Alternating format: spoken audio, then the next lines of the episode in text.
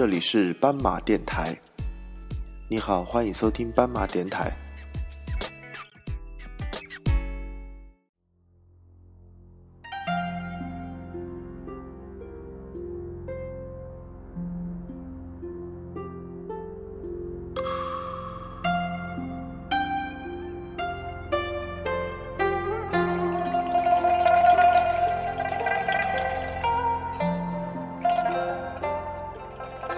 二零一四年新年的第一天，林建业在屋里附近的坐包路一个超市里头看到卖年糕和糍粑，高兴地买了一袋。在这个时节啊，黄陂老家的乡镇头里打糍粑的活动即将开始，工厂头的机器制作的糍粑已经把节日的味道提前送达。林建业只是看热闹的时候论过几次蒙锤，算是个外行。而他六十一岁的父亲林丰田以前却是个打糍粑的好手，现在身子都在地上泡了，他就颐养天年。那些老玩意早就撂下了，只是年底回这个盘龙城的老家，看到哪个屋里打糍粑，他也手痒，还想去帮帮忙。腊月豆里打些糍粑，既是自家屋里的美味，也是送亲友的好礼物。新年的祝福和亲友之间的情谊。从罗乱清香的糍粑豆里慢慢的透出来。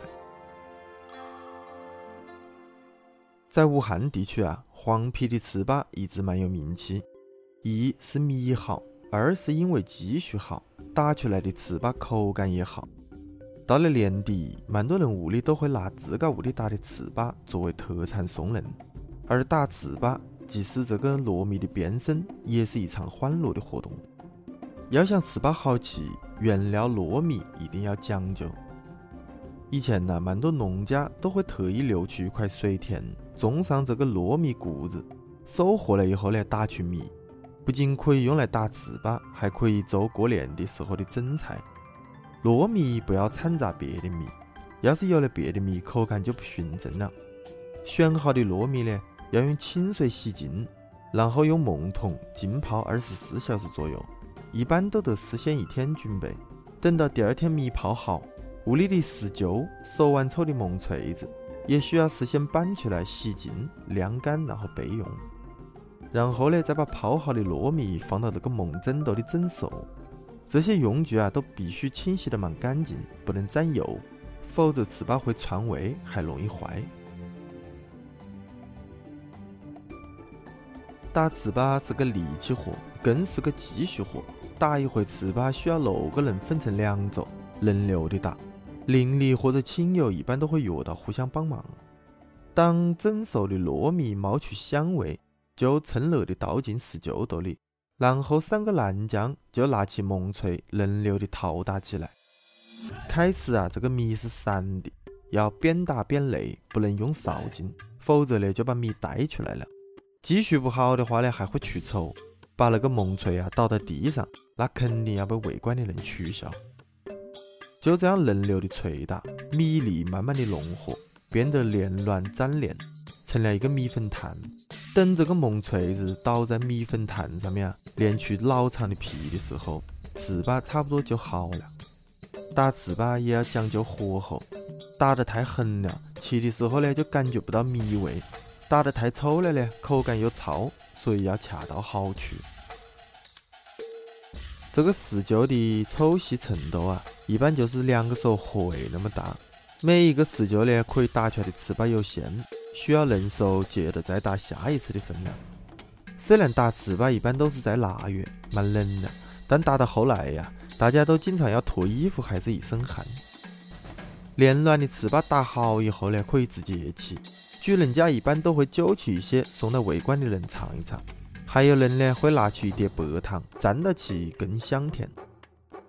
更多的糍粑打好了就要定型收藏，有些条件好的屋里啊会有刻花的那种方形的模具，趁到糍粑绵软，分成小块，装进这个模具兜里，按压出带花的方形形状，这样一块色香味俱全的糍粑就出来了。送人或者自己吃都是上好的佳品。过去啊，因为那个储存的条件有限，加上费时费力，打糍粑一般都在腊月二十几以后才开始。这个时候，外地的亲友大多也都回来了，天气也冷透了，打好的糍粑呢就容易储存，否则呢会发霉长毛，就容易坏。以前呢，在大家生活并不富裕的年代，糍粑是过年才打的，打好以后呢就直接吃，用来蒸啊、煮，然后烤啊、油炸都可以。林建业还记得小时候腊月在屋里烤火。会把打好的糍粑切成薄方块，用竹签子挑起来，放到火高头烤着吃。打糍粑说起来是做一道美食，但是在打的过程中啊，也增进了亲人邻里间的感情。打糍粑最热火的时候，大约是在上个世纪八十年代到九十年代，大家生活条件逐渐好了一些，打得起这个糍粑，也耐得了饭。但凡像样一点的人家呀，都有四舅和梦珍。